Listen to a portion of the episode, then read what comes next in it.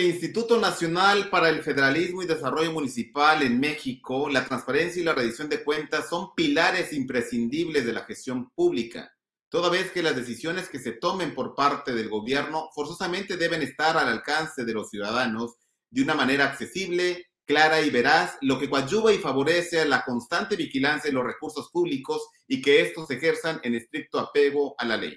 La transparencia podemos entenderla como la publicidad de la actuación de los servidores públicos y es necesaria para el ejercicio y la rendición de cuentas, es decir, abrir las puertas del gobierno a la información gubernamental de una manera clara, confiable y con ello permitir que los ciudadanos conozcan la ejecución y los resultados de la actuación de la autoridad. Por otra parte, la rendición de cuentas es la obligación que tienen todas las autoridades para informar y justificar ante la ciudadanía sobre las decisiones, es decir, sobre el escrutinio público. Algunas recomendaciones para la transparencia de los recursos públicos versan sobre la publicación de información en línea, rendición de cuentas, participación ciudadana, buenas prácticas en materia de contratación y acceso, por supuesto, a la información. Al cierre de 2022, las finanzas públicas en lo general mostraron un desequilibrio, el cual, si bien es moderado en su interior, se percibe cierta fragilidad respecto a la sostenibilidad de los ingresos públicos y a la asignación del gasto público que no parece enfocarse a los problemas más importantes del país, esto según el Centro de Estudios Económicos del Sector Privado. Bienvenidos a este tercer programa de la segunda temporada en su emisión número 19 ya continuo de Conciencia Fiscal y Negocio, un espacio de comunicación y debate alternativo que estimula la participación de toda la sociedad en esta campaña Días de Inspiración que el Instituto Internacional de Ética Empresarial y Cumplimiento promueve, presidido por nuestro amigo Gustavo Martínez Mancera, a quien le enviamos un saludo, pero también le enviamos un saludo a todas las personas que confían en este espacio, espacio de comunicación, Auditool, de Fraud Explorer, Sepia Vision, tecnología aplicada a los impuestos, quienes eh, inspirados en esta campaña también de días de inspiración, pues la verdad que generosamente contribuyen a que esto sea posible. El día de hoy tenemos un gran invitado, un gran profesional en la materia. La verdad que para mí es un lujo tenerlo con nosotros y me voy a permitir presentar su semblanza curricular dentro de lo que eh, tiene. Es muy vasto su, experiencia, pero permítame soslayar tan, tan, solo algunos puntos importantes de esta currícula que trae. El doctor, eh, el doctor eh, Jesús Manuel Sánchez perdón, Rolfi Manuel, perdón amigo, Rolfi Manuel Sánchez López es contador público, maestro en administración y doctor en administración pública. Cuenta con diversos certificados como eh, certificado en contabilidad gubernamental, auditoría por el Instituto Mexicano de Contadores Públicos, certificado también en auditor líder en la ISO 37001 2016 en sistema de gestión antisoborno, Certificado también en estándar de competencia en impartición de cursos eh, de formación de capital humano de manera presencial y grupal, dijéramos en el conocer como de desempeño profesional, por supuesto, se dedica a la asesoría y consultoría en materia gubernamental con alto prestigio en el sureste mexicano, integrante de la vicepresidencia del sector gubernamental del Instituto Mexicano de Contadores Públicos, asociado al Instituto Nacional de Administración Pública desde el año 2013 miembro de la Asociación del Centro Latinoamericano de Administración para el Desarrollo y participación de las convenciones en Colombia, Ecuador, Perú, Santiago de Chile, Madrid, España y Buenos Aires, Argentina. Miembro adherente de la Asociación Interamericana de Contabilidad, expresidente del Colegio de Contadores Públicos de Chiapas, catedrático de posgrado de la especialización en fiscalización gubernamental de la Facultad de Contaduría y Administración de la Universidad Nacional Autónoma de México, conferencista nacional e internacional en temas de administración pública y finanzas, autor del libro Administración Pública Municipal, enfoque estratégico para la efectividad del gobierno municipal. Estimado amigo Rolfi, ¿cómo estás? Gracias por estar con nosotros. Unas palabras para nuestra audiencia y bueno, pues, eh, ¿cómo empezar con este tema?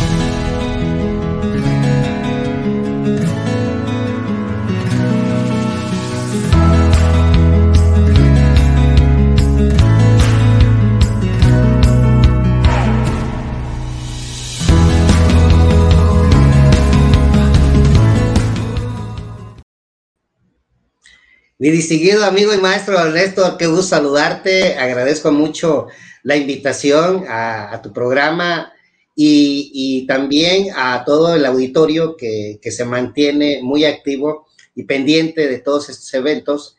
Gracias, muy amable y con mucho gusto acudo y participo con un tema muy interesante para el que vamos a abordar el día de hoy, mi distinguido maestro Néstor.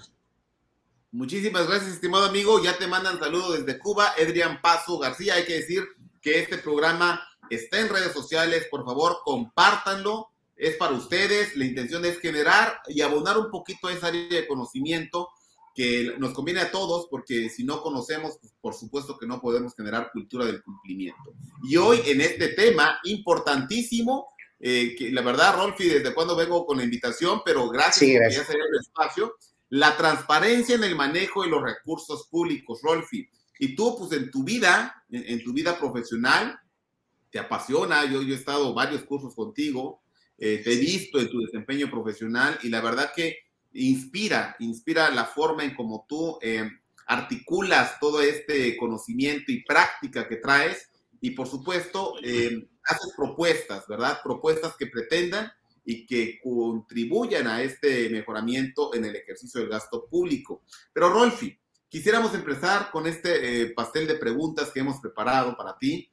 Invito a las personas también que están del otro lado de la pantalla a que vayan escribiendo sus preguntas. Tenemos un experto en la materia eh, gubernamental. Rolfi, ¿consideras que los mecanismos existentes garantizan a la ciudadanía la transparencia de los recursos públicos? Muy bien, gracias, gracias. Eh, saludos a, nuestros amigos de Cuba, gracias por conectarse con nosotros. Eh, en relación a la pregunta, este, Néstor, eh, por supuesto que atrás de los mecanismos que actualmente se han venido perfeccionando, ha existido siempre una opacidad en los entes públicos que manejan recursos.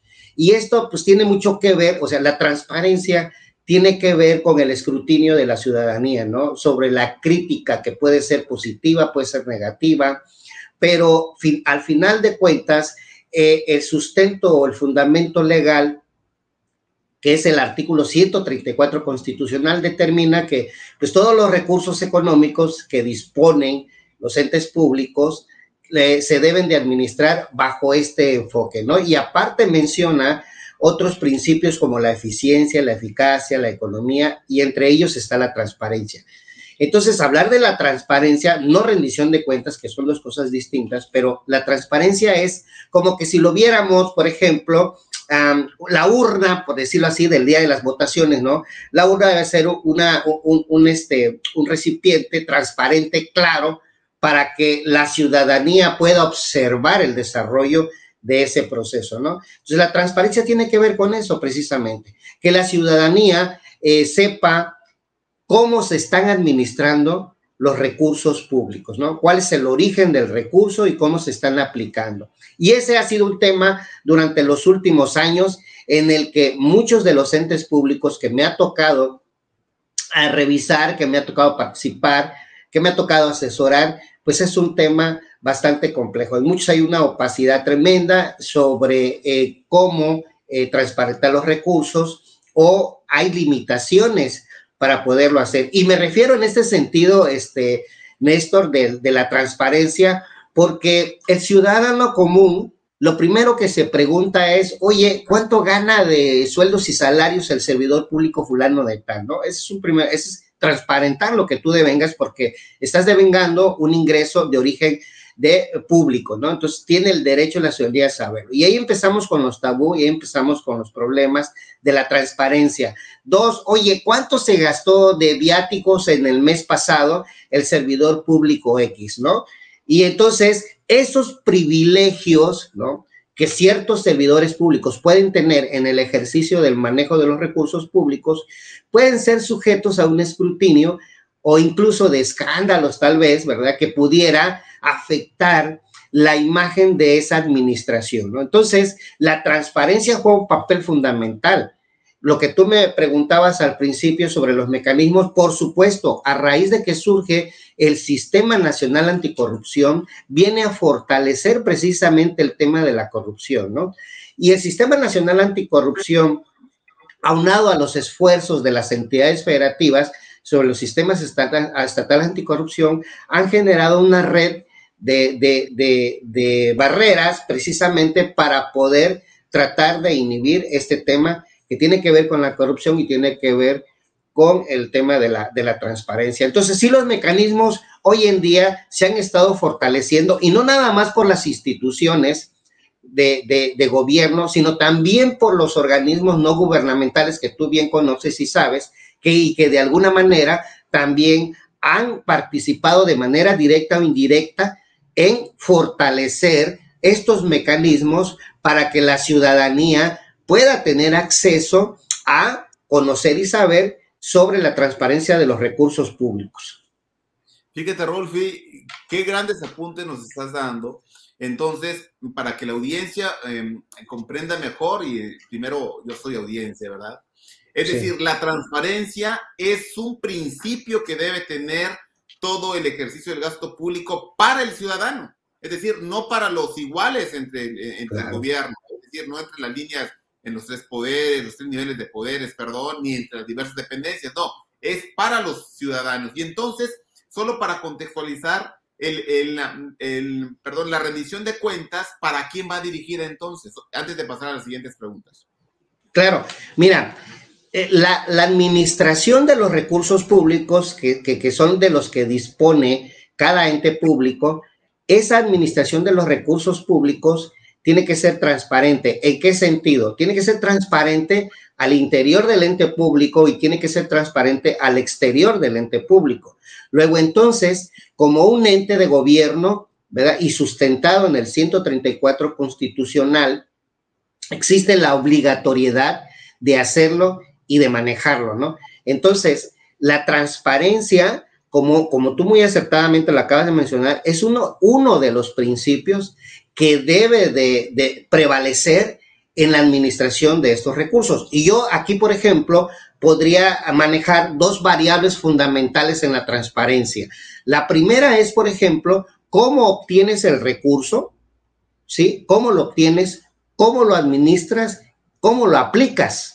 Y aquí ya me voy al, rubro del gasto, ¿no? Entonces, las dos variables fundamentales es, uno, la recaudación y dos, la aplicación. Entonces, los mecanismos a los que estamos sujetos como ente público es precisamente la de explicarle a la ciudadanía, ¿sí? que la ciudadanía se entere, conozca cuánto estamos recaudando, cómo lo estamos recaudando y lo más importante en esto, que los recursos públicos están sustentados en la norma, como todos lo sabemos.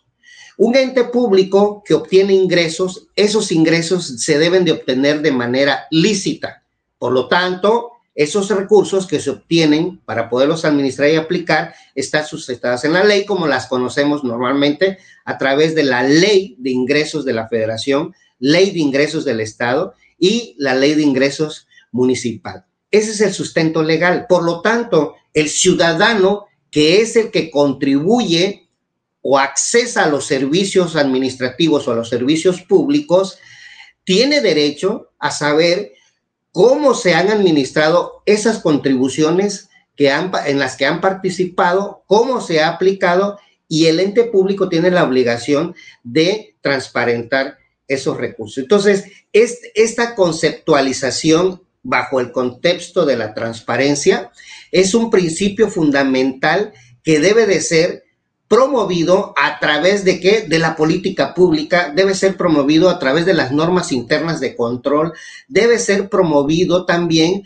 como un principio fundamental dentro del ámbito de competencia de cada uno de los servidores públicos a través del código de ética, de conducta y de la integridad, por supuesto, que son valores que definitivamente cada servidor público debe de manejar en el ejercicio de, su función. Entonces, la transparencia, el tema del día de hoy, la transparencia hoy en día juega un papel fundamental porque de la transparencia depende cuál es el valor agregado que va a tener ese ente público ante la sociedad, cuál es la percepción de la ciudadanía de esa administración. Y como tú sabes, pues hemos visto a nivel nacional o a nivel estatal o local pues muchas noticias que tienen que ver precisamente con la aplicación de estos recursos y eso tiene que ver más que nada con el sello de ese gobierno que tiene que hacer las cosas bien desde el punto de vista constitucional, ¿no?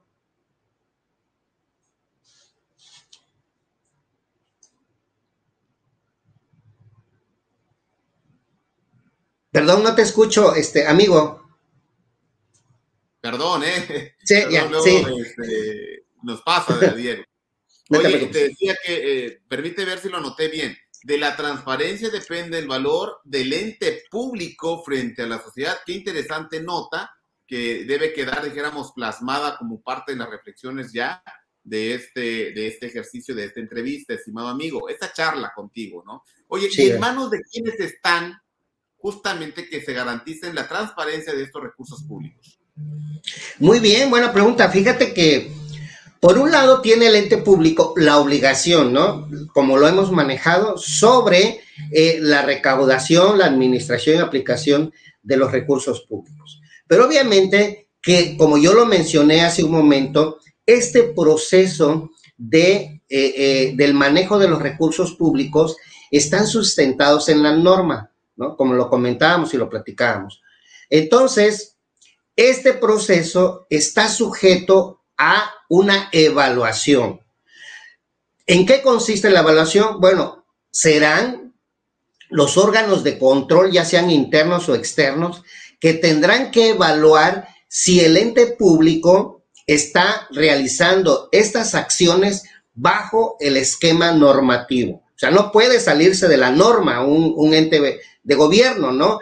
La diferencia entre el ciudadano y el sector público o el, o el servidor público es que, pues básicamente, el, el, servidor público tiene que hacer estrictamente lo que marca la norma. Y ese es el principio de legalidad, ¿no? El ciudadano, obviamente, que puede hacer lo que la ley no le prohíba. En ese contexto, entonces, la recaudación o el, la recaudación, administración y aplicación de los recursos están sustentados cada una etapa está sustentados en la norma. Por lo tanto, los órganos de control, ya sean internos, externos, son los que se van a encargar de verificar, se van a encargar de revisar y se van a encargar de fiscalizar que la obtención de esos recursos y su aplicación se encuentren en este contexto. Entonces aquí ya entra a jugar un papel muy importante los órganos de control. Al interior de los entes públicos, obviamente que hay órganos de control interno del ente que deben de tener esa imparcialidad, deben tener esa independencia, ¿no? Y esa independencia mental. No debe de haber juego de intereses en la aplicación del ejercicio de su función. O sea, no debe estar copado, ¿no? Básicamente, ¿no? Para que pueda realizar su función al interior del ente.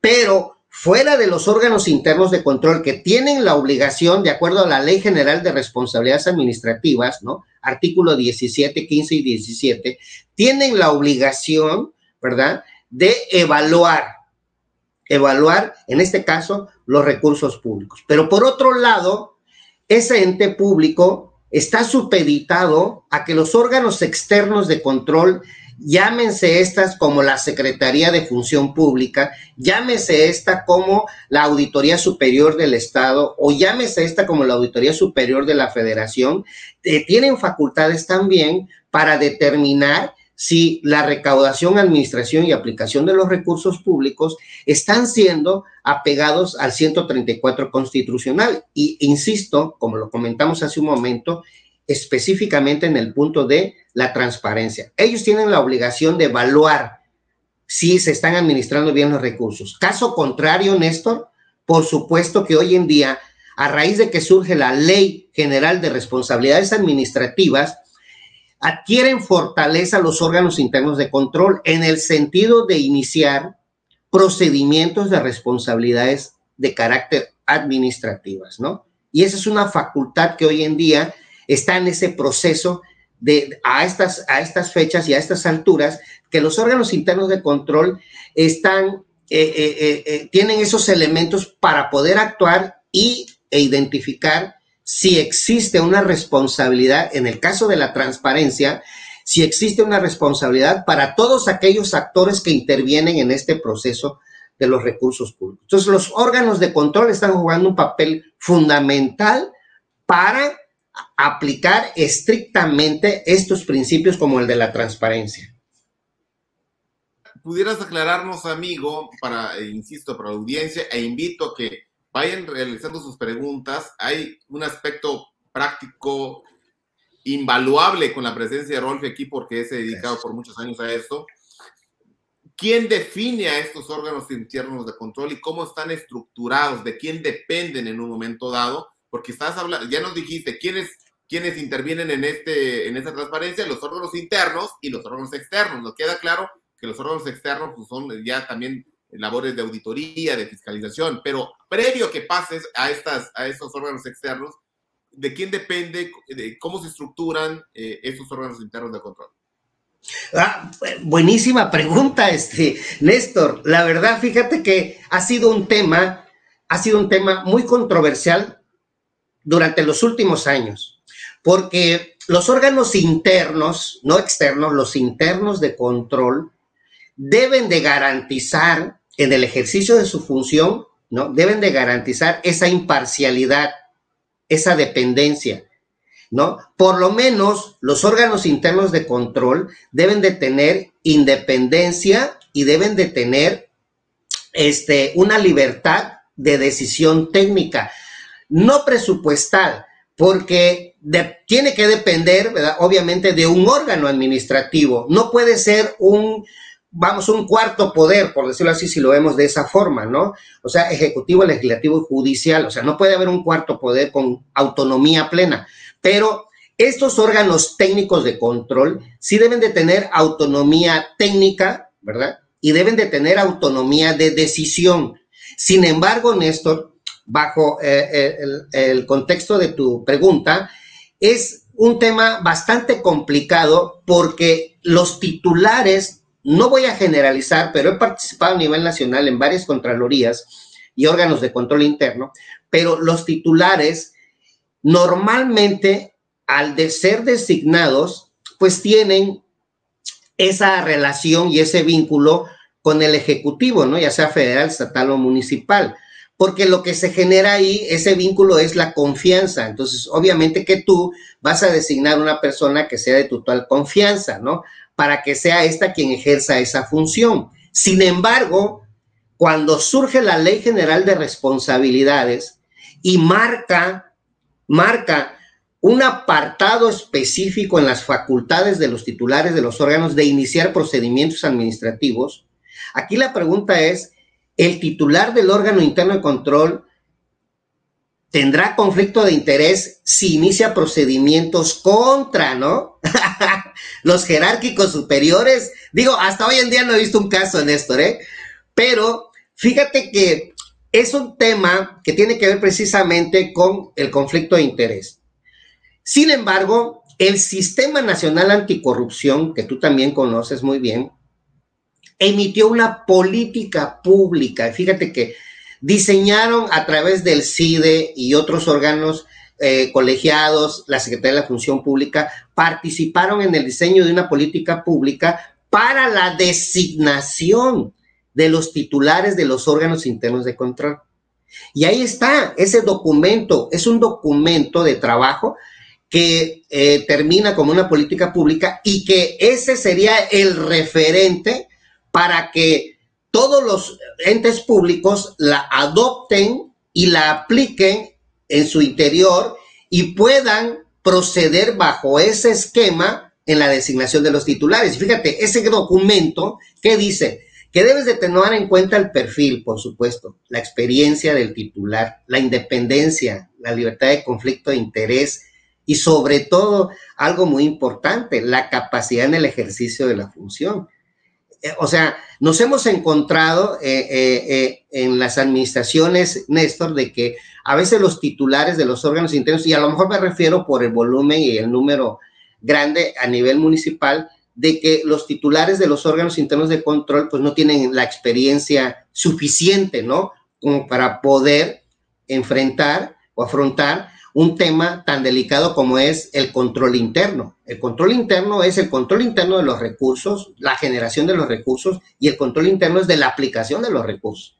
Y aquel que esté fuera del esquema de la legalidad, pues tiene que ser sancionado. Entonces, a raíz de la Ley General de Responsabilidad se fortalecen las facultades, el Sistema Nacional Anticorrupción emite la política de designación y la verdad que para mí en lo personal lo pueden descargar por, por internet, pero es un documento fundamental para que los entes públicos a la designación de los titulares puedan, ¿verdad?, aplicar este proceso y tener esa libertad, ¿no?, de, decisión de los órganos internos de control.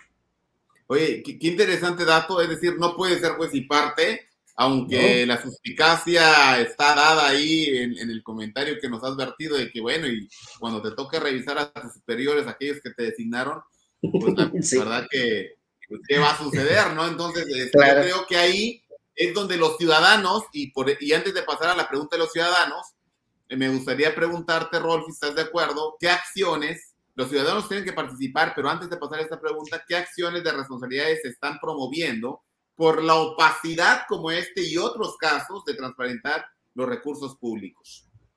Sí, fíjate que eh, eh, eh, este, este, este, este, esta pregunta tiene que ver, por supuesto, con lo que acabamos de comentar, va, va por supuesto, de, de la mano, ¿no?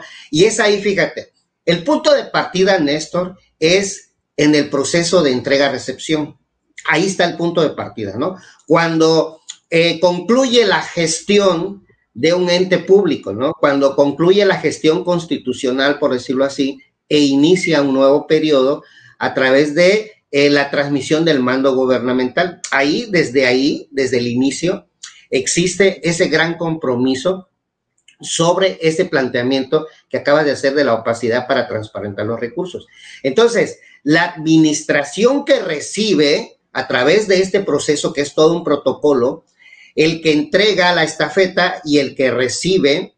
El que recibe, obviamente que el que entrega no se libera de las responsabilidades que ejerció durante su periodo constitucional. Pero el que recibe, fíjate Néstor,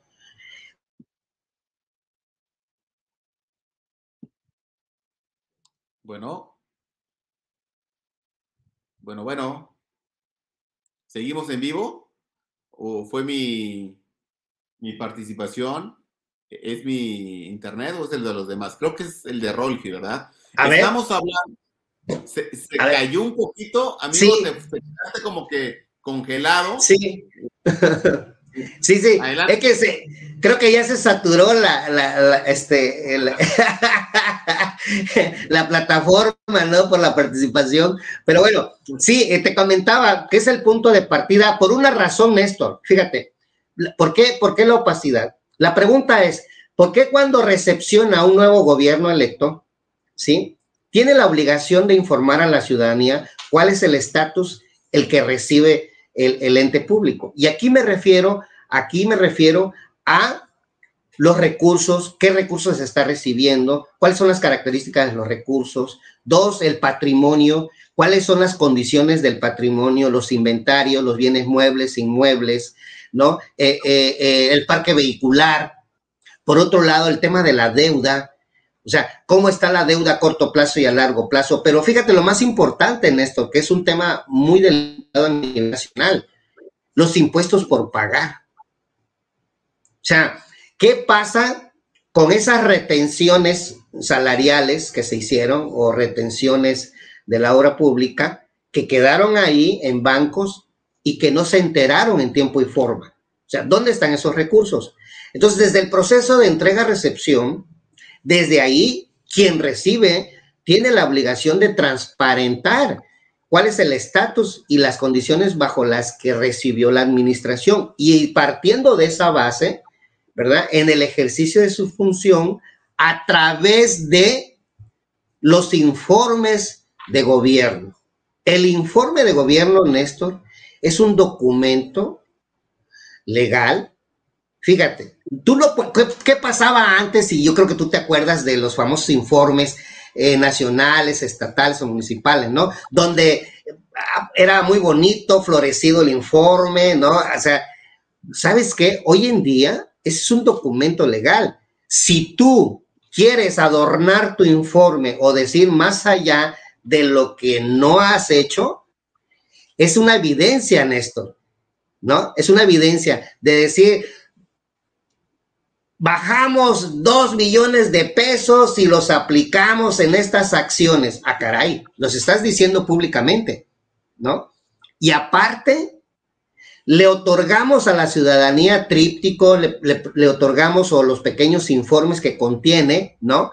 Eh, todas las acciones, y eso es precisamente al punto de, de conciliar lo que estás transparentando. Oye, lo que estás informando está pegado a la realidad de lo que realmente ejecutaste. Y entonces ahí nos vamos a encontrar con una brecha, Néstor. En el tema de la transparencia, vamos a identificar que hay una brecha en lo que dices y lo que hiciste, ¿no? Y esa brecha es la que va a identificar que la ciudadanía no está recibiendo la información correcta, sino que lo que se busca aquí es un posicionamiento de esa figura política, ¿no? Pero basado en qué? En buenas intenciones, porque fíjate hasta eso, algunos informes de gobierno no dejan de ser un plan de buenas intenciones, porque dice, y vamos a, y a ver, no, es qué hiciste, ¿no? ¿Qué hiciste? ¿Cómo lo hiciste? ¿No? ¿Cómo aplicaste el recurso? ¿Verdad? ¿Y cuál es el resultado o el impacto que eso generó? Entonces, eh, bajo este contexto y, y en función a tu pregunta, esos informes de gobierno Hoy en día los órganos fiscalizadores ¿verdad? los están valorando para poder fincar responsabilidades. Porque tú dices, a ver, oye, aquí en el informe hay un apartado donde dices que la obra del puente peatonal se concluyó el 15 de diciembre del 2022. Lo estás diciendo en el informe, pero si tú vas a la obra, todavía la obra no concluye, todavía la obra no está operando. Pero ¿por qué lo hacen? Porque es un recurso del 2022 y no lo van a meter en el informe del 2023, Néstor, ¿no? Y entonces ese es el problema de la interpretación de lo que haces con la vinculación de la ciudadanía, lo que quieres que la ciudadanía escuche o lo que quieres que la ciudadanía vea. Por eso, los organismos no gubernamentales como Transparencia Internacional, eh, eh, mexicanos contra la corrupción, etcétera, pues están ahí, ¿no? Precisamente para que garanticen que la transparencia de los recursos públicos y la aplicación de estos puedan tener esa efectividad, Néstor. Y mira que hablando de transparencia, se acaba de publicar el índice de corrupción o de corrupción 2022 donde México no cambió de lugares en el 31, pero bueno, desde cuando esta administración lo tomó, bueno, mejoró dos o tres espacios por ahí, entonces este, se ha mantenido, ¿no? Oye, Rolfi, bueno, antes de seguir, por favor, estamos hablando con el doctor Rolfi Manuel Sánchez López, él es maestro en administración, doctor en administración pública, perdón, maestro en administración, contador público, tiene más de 25 años de experiencia en el sector gubernamental, y estamos hablando, de la, hablando perdón, de la transparencia en, lo, en el manejo de los recursos públicos en México, por supuesto, ¿verdad? Pero hay que decir que tú que has estado en varias latitudes, Rolfi, ¿qué tanto se parece el modelo mexicano al modelo latinoamericano, centroamericano en general? ¿Qué tantas similitudes hay? No, déjame decirte, fíjate, Néstor, que en el tema de gobierno abierto, por supuesto, Colombia ha tenido un avance muy significativo. Perú, a pesar de la problemática que existe hoy en día política, eh, eh, eh, también ha tenido un desempeño excelente en el tema de, gobierno abierto. Este, Chile, por lo consiguiente, ¿no? Entonces, en ese esquema comparativo, por ejemplo, en Colombia, o sea, han habido acciones que de alguna manera México ha adoptado, déjame decirte que han habido ciertos esquemas que se han adoptado y que de alguna manera han tenido eh, resultados positivos en el tema de la transparencia y eh, el tema de, gobierno abierto, ¿no?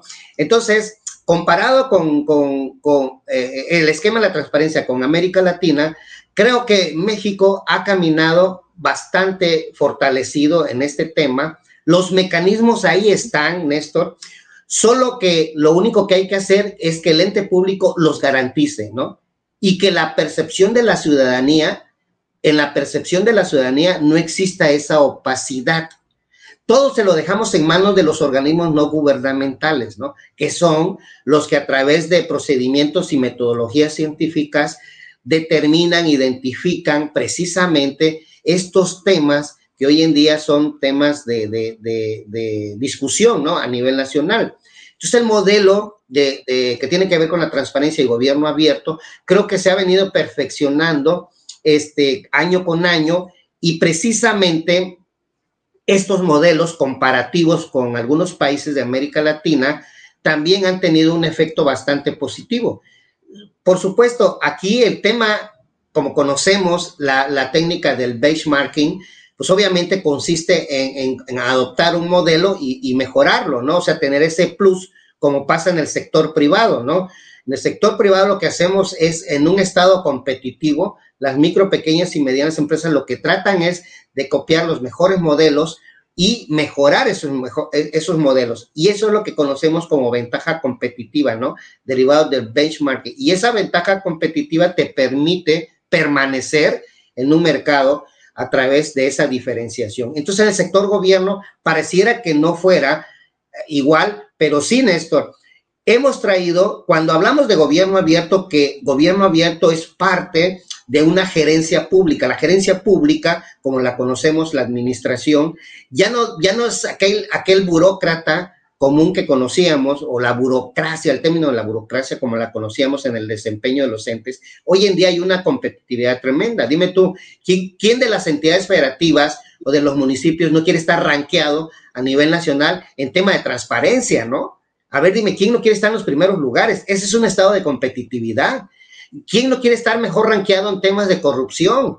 Entonces, el año pasado, el estado de Querétaro eh, fue uno de los mejores evaluados por la Auditoría Superior de la Federación. Fíjate, y ha mantenido ese ranking en los últimos tres años, si, si más recuerdo, ¿no?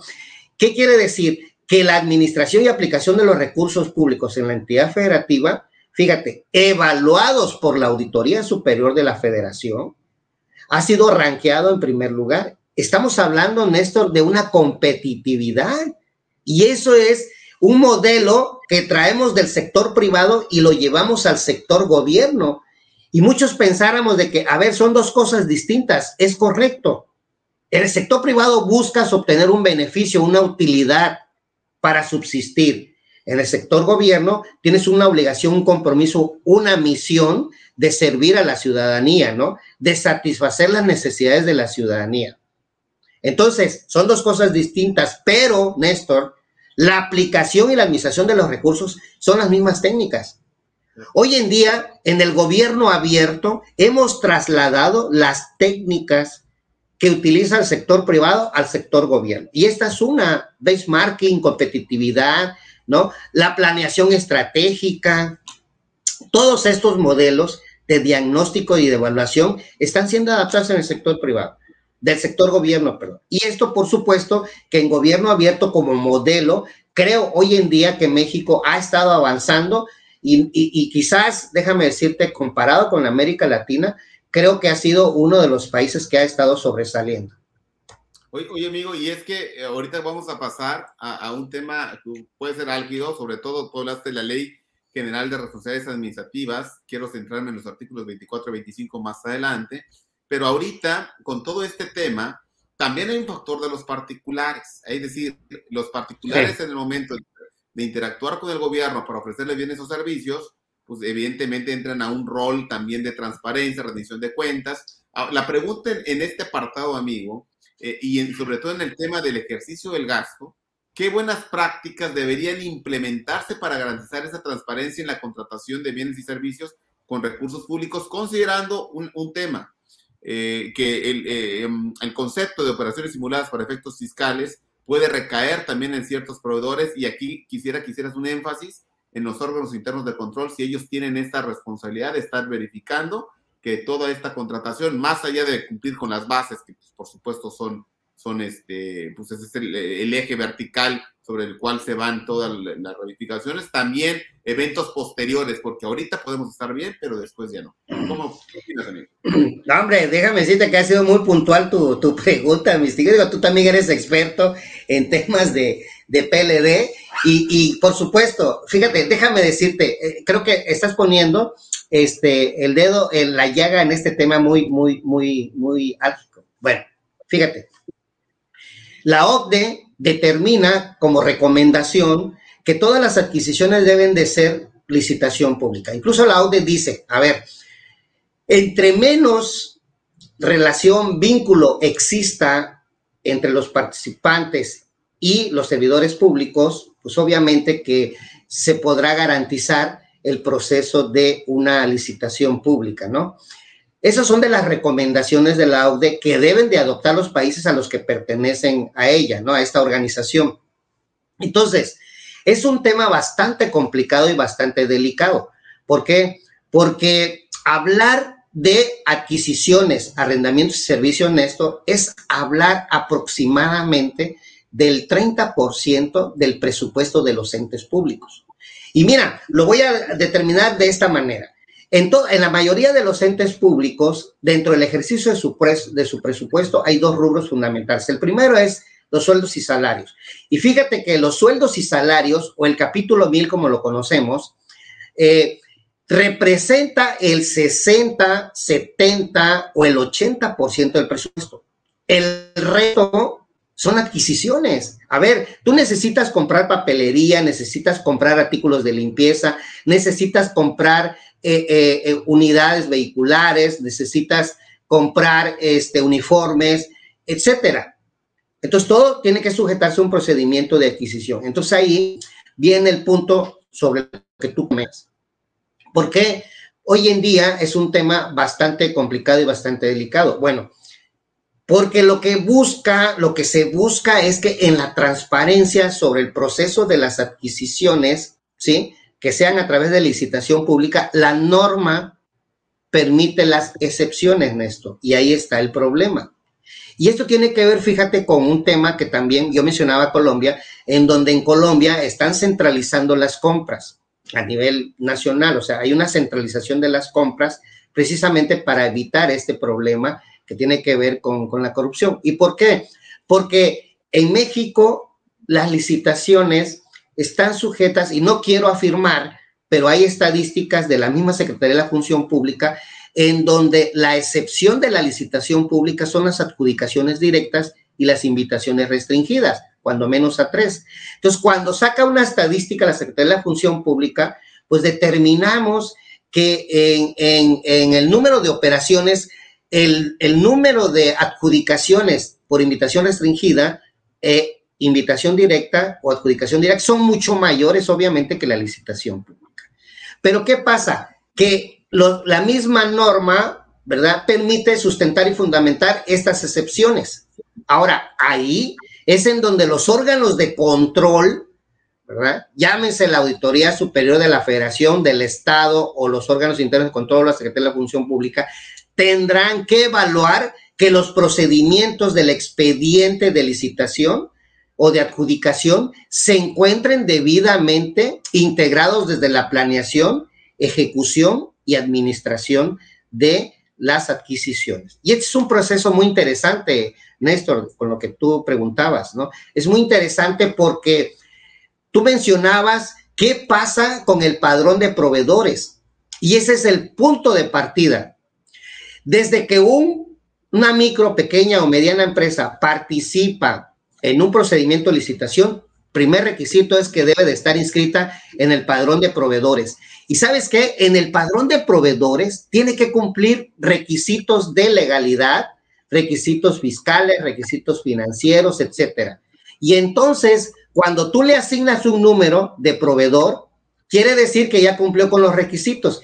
Y mencionabas un punto neurálgico hoy en día para las empresas, que es precisamente el artículo 25, 24 y 25 de la Ley General de Responsabilidades. ¿Qué dice? Integridad empresarial.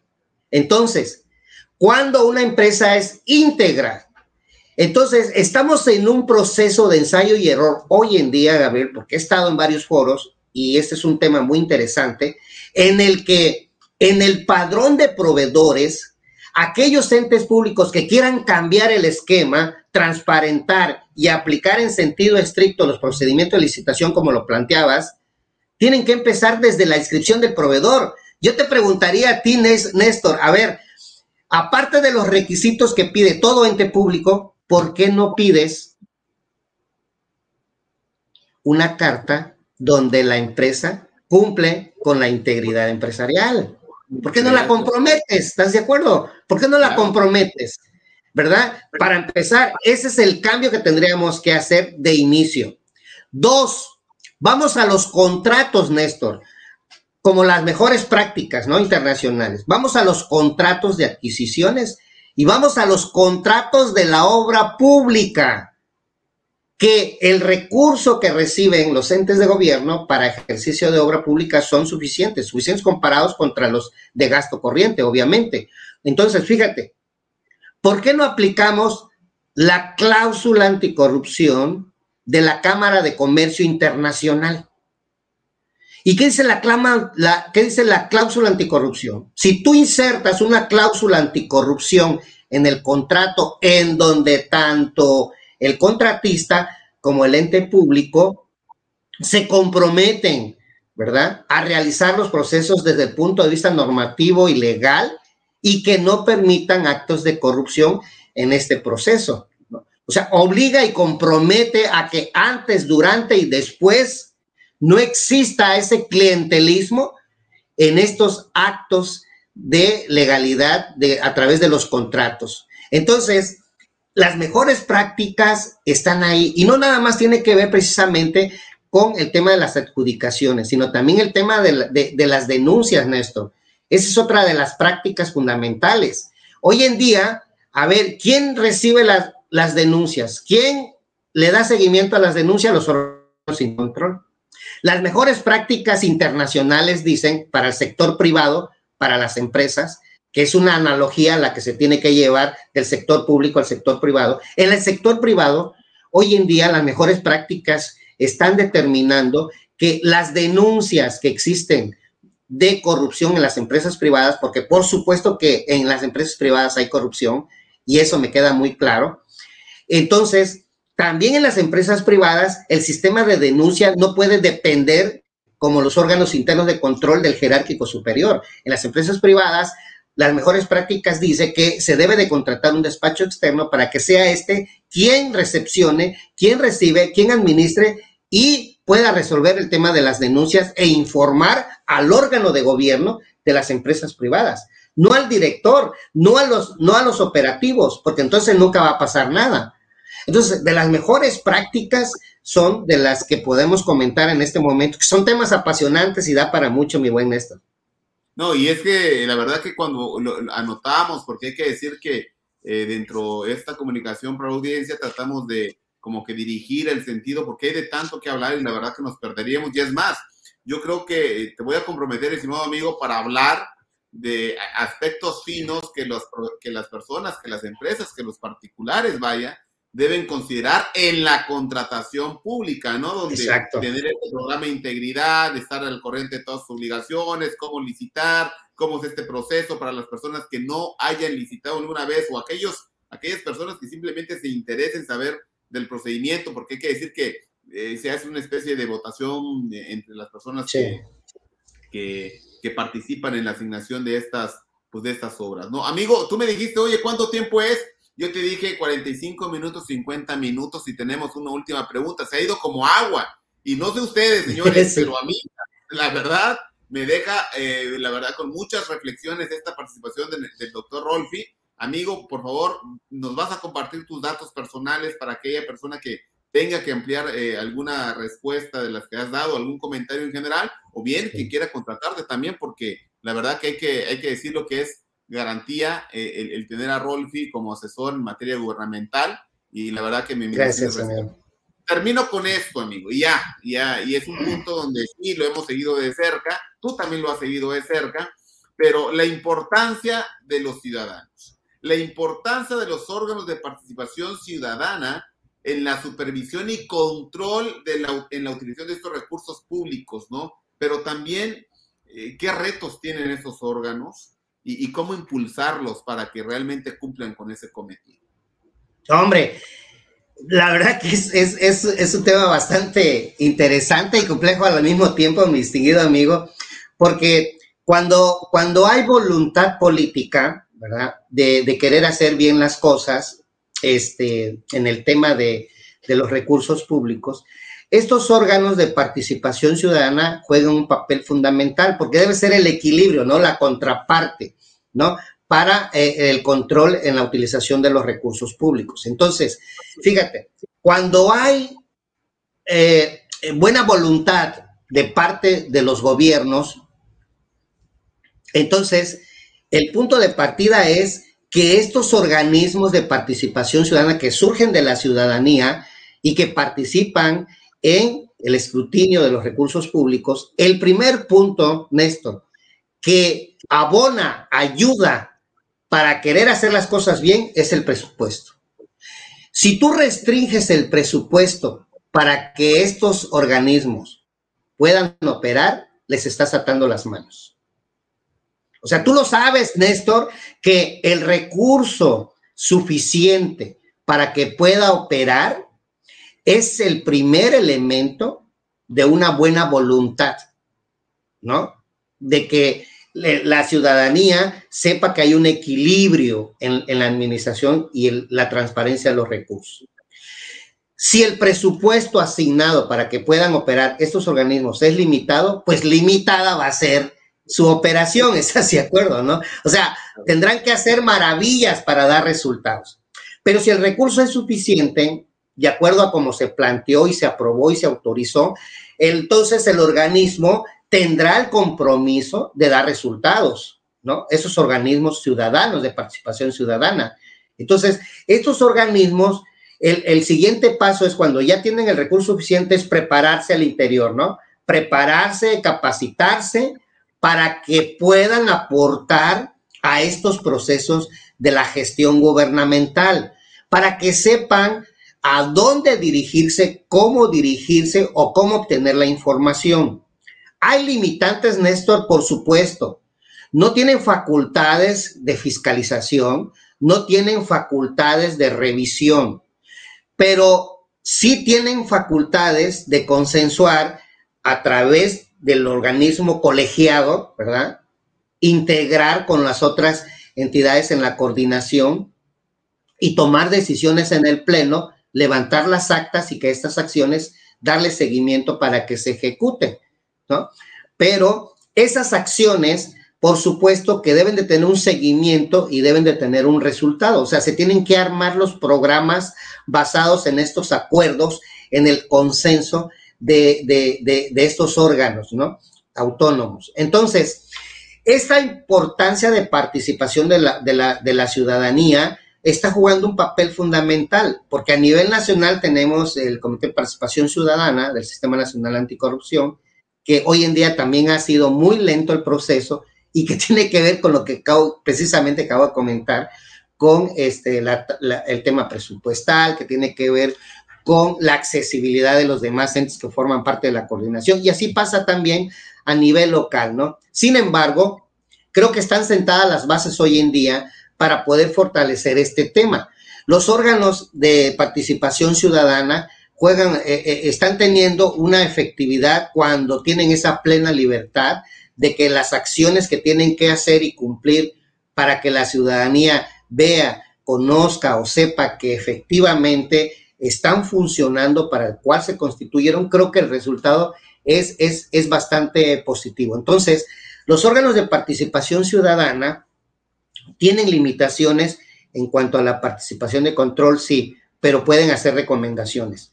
Y esas recomendaciones, como pasa con los organismos de derechos humanos, que no pueden intervenir, no pueden participar, pero sí te pueden recomendar.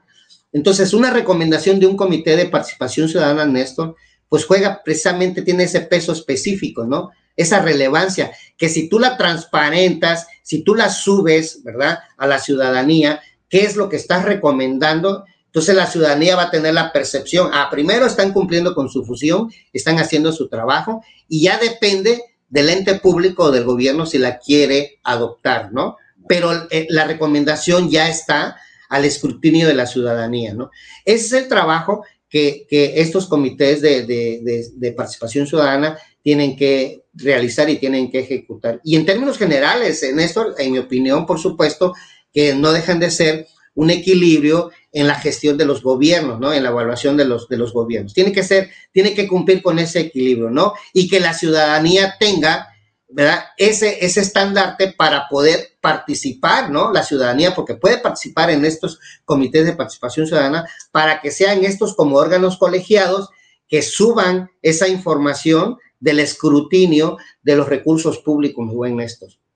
Oye, Rolfi, pues la verdad que sensacional lo que nos has comentado, muchas reflexiones que hay que tomar. Eh, eh, yo invito a que revivan la grabación porque pues, se habla de repente muy acelerado, eh, el, tiempo es corto, ¿verdad? No tratamos de, de, poner muchas preguntas para que los temas puedan ser suficientemente agotados y sin embargo puede ser no suficiente todavía, ¿verdad? Mientras preparamos tu merecido reconocimiento, amigo, invito ahí en backstage que nos hagan el favor, por favor, compártenos tú también el, eh, dónde te pueden localizar, eh, escribir, mandarte una rosa, no sé. Tú dime, amigo. claro que sí, encantado, amigo. Este, me pueden, me pueden buscar este, en Facebook con Rolfi Manuel Sánchez López, mi nombre como tal, ¿verdad? Ahí me pueden contactar a través de Messenger. Incluso también les puedo proporcionar mi número de celular, es el 962 12 621 74 también ahí pues me pueden enviar un, mensajito, ¿no? Y, claro que también tenemos el teléfono del despacho de la oficina, 962-62-30096, que también ese es el de la oficina. Y ahí me pueden contactar para cualquier duda, situación que quieran plantear y yo encantadísimo de poderlos atender y agradecerte, mi buen Néstor, este espacio tan enriquecedor, ¿no? Con todos los, los la audiencia. No, los agradecidos somos nosotros aquí en el Instituto Internacional de Ética Empresarial y Cumplimiento, y Cumplimiento de International Institute of eh, eh, eh, um, Compliance Ethics and um, um, Compliance Ethics, perdón, se me fue. En Business Compliance. Ok, discúlpeme, perdón, se me fue la, la, la, expresión. Ya, no te preocupes. rapidísimo. Fíjate que que quede un compromiso de tu parte, no seas malito, para que hablar de este tema en la contratación de los servicios públicos por parte de los agentes particulares y pues, hablar de este programa Integridad, porque puede ser quizás, quizás esa, pues e, e, e, eso que todo el mundo demandamos, ¿verdad? Pero a lo mejor puede ser una utopía, una utopía ya en el ejercicio pleno de, pues del aterrizaje o en el cumplimiento hay que poner sobre la mesa que ya están los estándares dados y que no tenemos que buscar en muchos hilos negros, hay que hablar del debido control a la luz del 421 del Código Nacional de Procedimientos Penales y entonces este programa de integridad para efectos de contratación pública se parece muchísimo a eso, entonces hay que ponerle mucha atención. Y entonces como Instituto Internacional de Ética Empresarial y Cumplimiento, en este programa Conciencia Fiscal y Negocios, te Extendemos este significativo reconocimiento por esta participación tuya con nosotros, doctor Rolfi Manuel Sánchez López,